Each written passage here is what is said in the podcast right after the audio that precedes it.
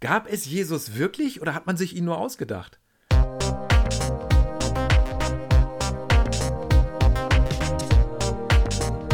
Herzlich willkommen zur dritten Folge von QA Faith Lab, dem Glaubenslaboratorium Questions and Answers. Hier setze ich mich auseinander mit Fragen, die mir Teenies und Kinder gestellt haben im Rahmen der Schule oder der Kirchengemeinde, in der ich arbeite. Eine super Frage, gab es Jesus wirklich? Hm, warum sollte man sich überhaupt auseinandersetzen mit dieser Frage? Ist das überhaupt wichtig oder spielt das eigentlich gar keine Rolle für den Glauben? Denn es geht ja eigentlich um Glauben und man kann ja auch an ein Stofftier glauben. Wenn ich eine Klassenarbeit schreibe und sage, Mensch, ich brauche jetzt ein bisschen Glück, dann kann ich ja auch mein Stofftier dreimal küssen und vielleicht schreibe ich dann ja auch eine bessere Arbeit. Das ist ja auch so eine Art Glauben. Ich vertraue dann halt einfach mal auf diesen Glücksbringer Stofftier. Ne? Das ist wesentlich und äh, das werde ich gleich zeigen. Diese Frage ist wirklich gut und diese Frage ist nicht nur gut, sondern sie ist eben auch wichtig, ob es Jesus wirklich gab. Und ich hau das jetzt gleich mal am Anfang raus und sage, wenn es Jesus nicht wirklich gegeben hätte, dann würde ich nicht glauben. Dann würde ich auch kein Interesse haben, an ihn zu glauben, mit ihm mein Leben auszurichten, mit ihm in Verbindung zu stehen, oder dann würde ich auch die Geschichten von ihm für irrelevant halten, wenn es ihn nicht gegeben hätte. Selbst wenn der Glaube an so eine ausgedachte Figur, eine ausgedachte Person einem helfen würde, angenommen, es würde einem Glück bringen, ja, dass ich so, so eine ausgedachte Jesusfigur habe, an die ich glaube, das in, würde mich nicht interessieren. Und das ist, das ist gar nicht so selbstverständlich, weil ich sagte ja schon, es gibt Menschen, die glauben einfach nur irgendwie an irgendwas.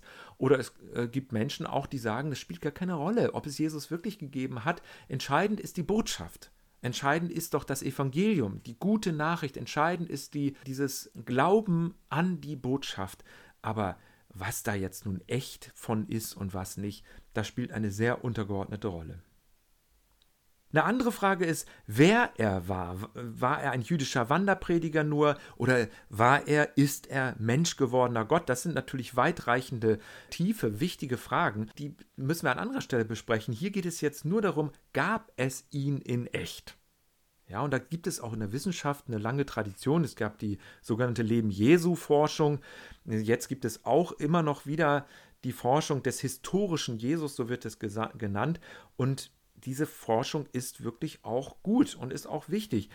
Denn im Neuen Testament gibt es ja Geschichten und gibt es ja Erzählungen, die so geschildert sind, als wären sie wirklich passiert.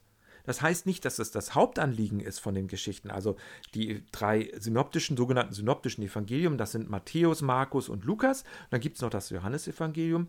Die enthalten ja eine Botschaft. Die ganze Bibel will ja eine Botschaft für uns sein. Und zwar die Botschaft, dass es einen Gott gibt, der liebt und dass es einen Gott gibt, in dessen Gegenwart ich sein kann und sein darf und der mich aufnimmt und mit dem ich zusammen ein Leben führen kann und soll. Diese Botschaft in Gottes Gegenwart mein Leben zu führen, das ist die Botschaft der Bibel.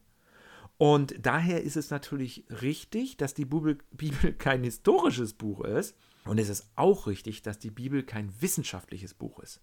Das machen manchmal Christinnen und Christen falsch, indem sie zum Beispiel gerade die Schöpfungserzählung als wissenschaftlichen Bericht nehmen und neben die wissenschaftliche Forschung legen. Das sind zwei verschiedene, äh, sag ich mal, Literaturgattungen oder auch überhaupt äh, zwei verschiedene Dinge die man nicht so miteinander vergleichen kann, sondern es geht hier um eine geistliche Aussage, um eine Botschaft für unser ganzes Leben. Und diese Botschaft ist wichtig. Nur das heißt nicht, dass sie keine geschichtlichen Fakten und Tatsachen und äh, historisch zuverlässige Angaben enthalten. Das ist mir ganz wichtig zu betonen. Und das wissen viele nicht. Es gibt viele Menschen, die denken, Jesus ist einfach nur ein ausgedachter, eine ausgedachte Figur, so wie Superman. Ja, das, das denken Leute. Nur äh, wenn wir uns das mal genauer anschauen, wenn wir wirklich ins Neue Testament hineinschauen, wenn wir dann auch die moderne Bibelwissenschaft und die historische Wissenschaft dazu nehmen, dann stellen wir fest, so leicht ist es dann doch nicht, das einfach zu behaupten. Denn die, äh, die Kriterien der Wissenschaft, wenn man die anlegt, wenn man mit ganz normalen historisch-kritischen Methoden herangeht an die Texte des Neuen Testaments, dann kommt man nicht umhin, zu sagen, ja, Jesus hat es wirklich gegeben. Und es ist so, dass es in unserer heutigen Zeit kaum, äh, meines Wissens, keinen seriösen Wissenschaftler und keine seriöse Wissenschaftlerin gibt. Es ist völlig egal, welchen Glaubens. Ne? Also das hat damit nichts zu tun, ob jemand jetzt gläubig ist oder nicht, sondern einfach nur wissenschaftlich arbeitende. Es gibt einfach niemanden, der das bezweifelt, dass es Jesus wirklich gegeben hat. Und auch im Neuen Testament selber, die, die Texte legen eben Wert darauf, dass es zwar ihr Anliegen ist, eine Botschaft von Gott an unser Leben zu, mitzuteilen, gleichzeitig jedoch, dass tatsächlich es ein geschichtliches Geschehen ist, dass Gott in geschichtlichen, in der Wirklichkeit, in einer bestimmten Zeit, zu einer bestimmten Zeit, an einem bestimmten Ort tatsächlich in Jesus gehandelt hat. Jesus als jüdischer Mensch, der geboren wurde in ähm, Bethlehem, beziehungsweise vielleicht auch in Nazareth, das ist etwas umstritten, und dort jedenfalls in Galiläa gehandelt hat, gelebt hat und dann anfing später dann zu lehren, sich hat taufen lassen. Das sind so, das sind so Ereignisse, die werden, die sind so gut belegt und gut nachzuvollziehen. Ja, aber woher können wir das wissen? sagst du vielleicht. Das könnte doch alles ein Irrtum sein. Das ist richtig. Das könnte natürlich alles gefälscht sein. Nur die äh, Bibel ist so gut überliefert, die ist so gut und so akkurat immer wieder abgeschrieben wurde, worden, bevor es die Buchdruckerpresse gab, hat man so gute Abschriften äh, gefunden. Zum Beispiel die Jesaja-Rolle in Qumran, die man vor 60 Jahren gefunden hat, ist aus dem zweiten Jahrhundert vor Christus, vielleicht sogar drittes Jahrhundert vor Christus. Und die stimmt überein im Wortlaut fast bis zu, bis zu allen Buchstaben mit den Jesaja-Abschriften, die tausend Jahre später erst abgeschrieben worden sind. Also da merkt man, wie gut die Überlieferung der Bibel ist. Jetzt kürzlich, letzte Woche, hat man in einer Höhle am Toten Meer wiederum Schriftstücke gefunden, die biblische Texte aus der griechischen Übersetzung des Alten Testaments und auch aus anderen äh, Textteilen enthalten. Das ist so spannend, wie gut die Bibel überliefert wurde. Besser als jedes andere Buch des Altertums. Und das heißt also, die Texte, die sind einmal schon mal sehr wichtig für uns. Auch wenn sie eine religiöse Botschaft enthalten, sind sie trotzdem sehr akkurat überliefert und enthalten den Anspruch, vom geschichtlichen Geschehen zu erzählen. Dann gibt es aber neben den vier Evangelien, wo man ja sagen könnte, naja gut, die sind immer halt parteiisch, ne? die sind ja für Jesus, also müssen sie ja so tun, als hätte es Jesus wirklich gegeben. Es gibt aber auch außerbiblische Quellen. Es gibt zum Beispiel den berühmten jüdischen Historiker Flavius Josephus, der hat eine ganz berühmte 20-bändige Enzyklopädie verfasst über die Geschichte des jüdischen Volkes im Jahre 93 nach Null nach Christus. Und Flavius Josephus, der berichtet zum Beispiel an einer Stelle, die auch von allen Wissenschaftlerinnen als echt anerkannt wird, berichtet von Jakobus, dem Bruder von Jesus, der Messias genannt wird. Dass dieser Jesus Messias genannt wurde und dass sein Bruder Jakobus hieß. Das ist also äh, von einem Historiker, der nicht jetzt Christ war oder der nicht jetzt aus dem Neuen Testament irgendwie äh, Schriften verfasst hat, bestätigt. Und Tacitus, auch ein sehr gelehrter, äh, sehr sorgfältig arbeitender Historiker, der schreibt von einem Jesus, der unter Pontius Pilatus hingerichtet wurde und der eine Bewegung von Anhängern in Judäa gegründet hat. Das ist nicht ganz so gesichert wie die Aussage von Josephus, aber es ist auch eine weitere außerbiblische Quelle, die bestätigt, dass es Jesus wirklich gegeben hat. Also es gibt Spuren. Jakobus, der Bruder von Jesus, wird erwähnt. Das wird ja genauso im Neuen Testament auch gesagt, dass der Bruder von Jesus Jakobus hieß. Und dann gibt es natürlich auch noch so ein paar Dinge, die sehr umstritten sind, wie zum Beispiel das Grabtuch von Turin. Ich weiß nicht, ob du davon schon mal gehört hast. Es gibt ein Grabtuch, das wird in Turin ausgestellt. Da ist das Gesicht von Jesus drauf zu erkennen. Also es ist von einem ja, gekreuzigten sozusagen oder mit einer Dornkrone ein Gesicht zu erkennen. Und es, es gibt tatsächlich einige seriöse ForscherInnen, die davon ausgehen, dass es möglicherweise tatsächlich das Tuch aus dem Grab von Jesus war mit dem Gesicht, so schattenhaft ist das zu erkennen, von Jesus, was da darin abgebildet ist. Das ist aber fraglich, ob das authentisch ist, das weiß man nicht.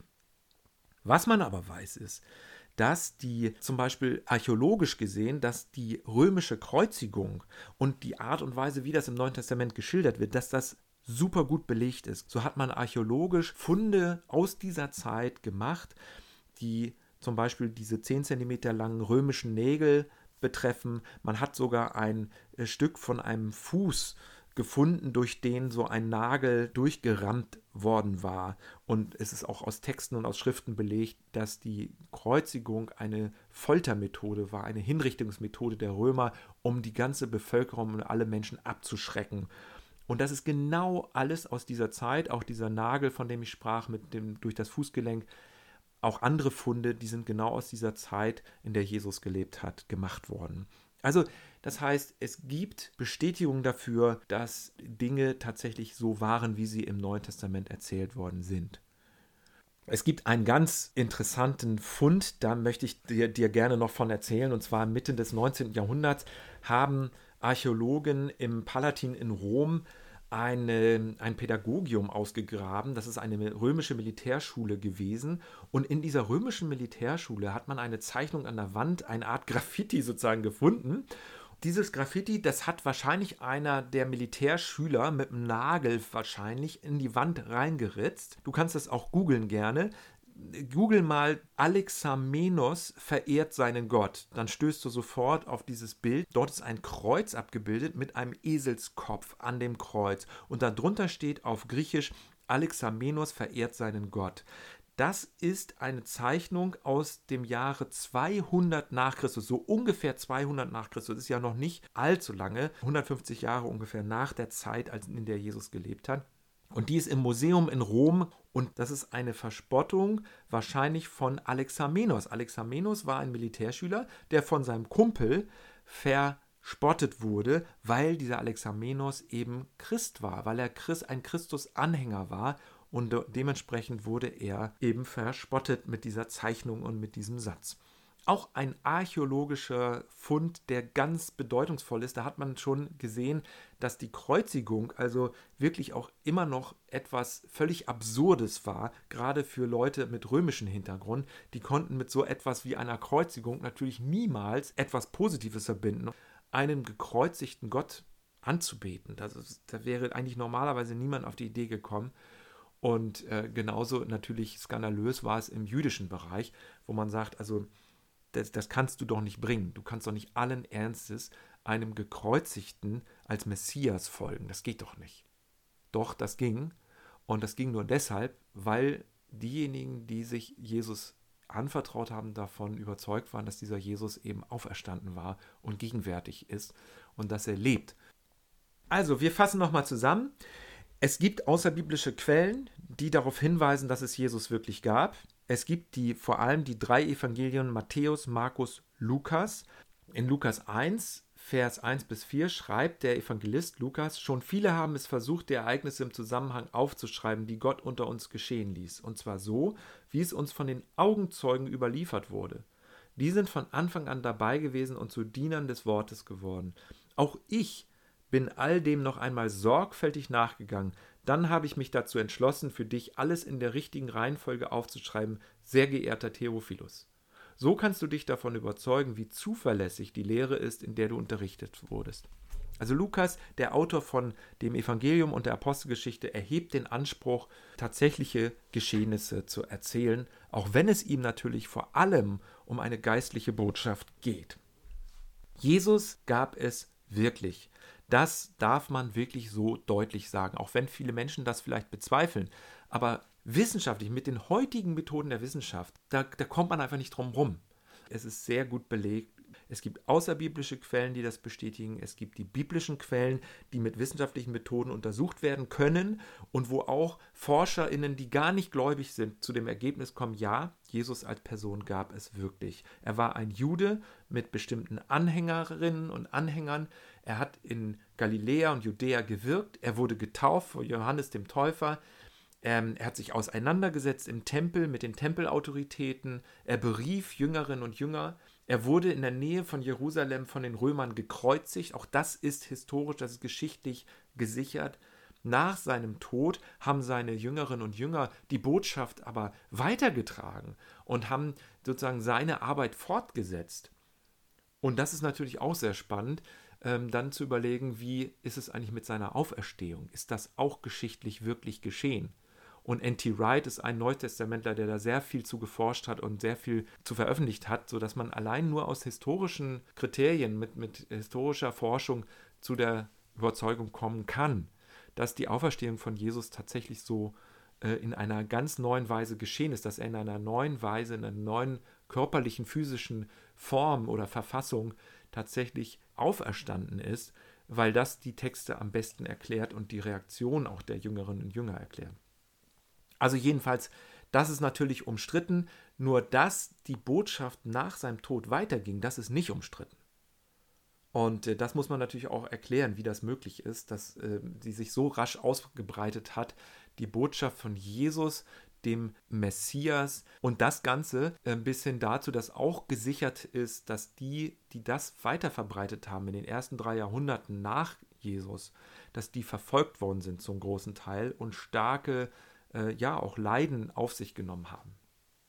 Es gibt sogar einige Wissenschaftlerinnen und Wissenschaftler, die vorher atheistisch eingestellt waren oder agnostisch, das heißt, die sagten, es gibt keinen Gott oder man weiß es nicht, ob es einen Gott gibt, oder die das bezweifelt haben und die dann zu der Überzeugung gekommen sind, doch, ich komme nicht darum hin zu sagen, Jesus gab es wirklich, obwohl ich eigentlich nur nachweisen wollte, dass es ihn nicht gab. Zum Beispiel der Historiker G.A. Wells, der eigentlich eher davon überzeugt war, dass es ein Mythos ist, diese Person Jesus, und der dann aber im Laufe seiner Forschung seine Meinung änderte und letztendlich an, an die tatsächliche geschichtliche Gestalt von Jesus glaubte und überzeugt davon war. Es ist also nicht nur eine nette Philosophie oder eine Fabel, das Ganze ausgedacht, so wird es auch schon im Neuen Testament von Petrus selber festgehalten. Wir folgen nicht irgendwelchen Mythen und Fabeln. Dabei haben wir uns nicht auf ausgeklügelte, erfundene Geschichten gestützt, sondern wir haben mit eigenen Augen seine wahre Macht und Größe gesehen.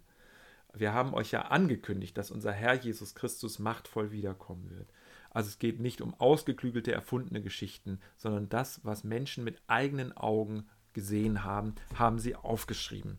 Ist nicht nur eine nette Philosophie oder eine spirituelle, schöne Verfassung, in der wir uns da bewegen.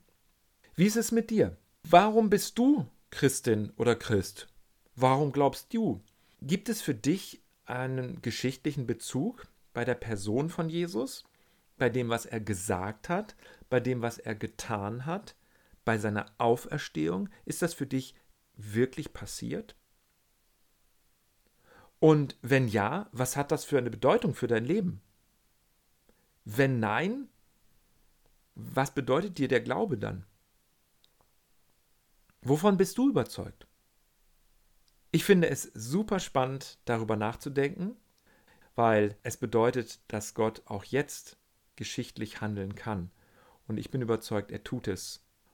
Soweit für diese dritte Folge. Bis zum nächsten Mal. Ciao.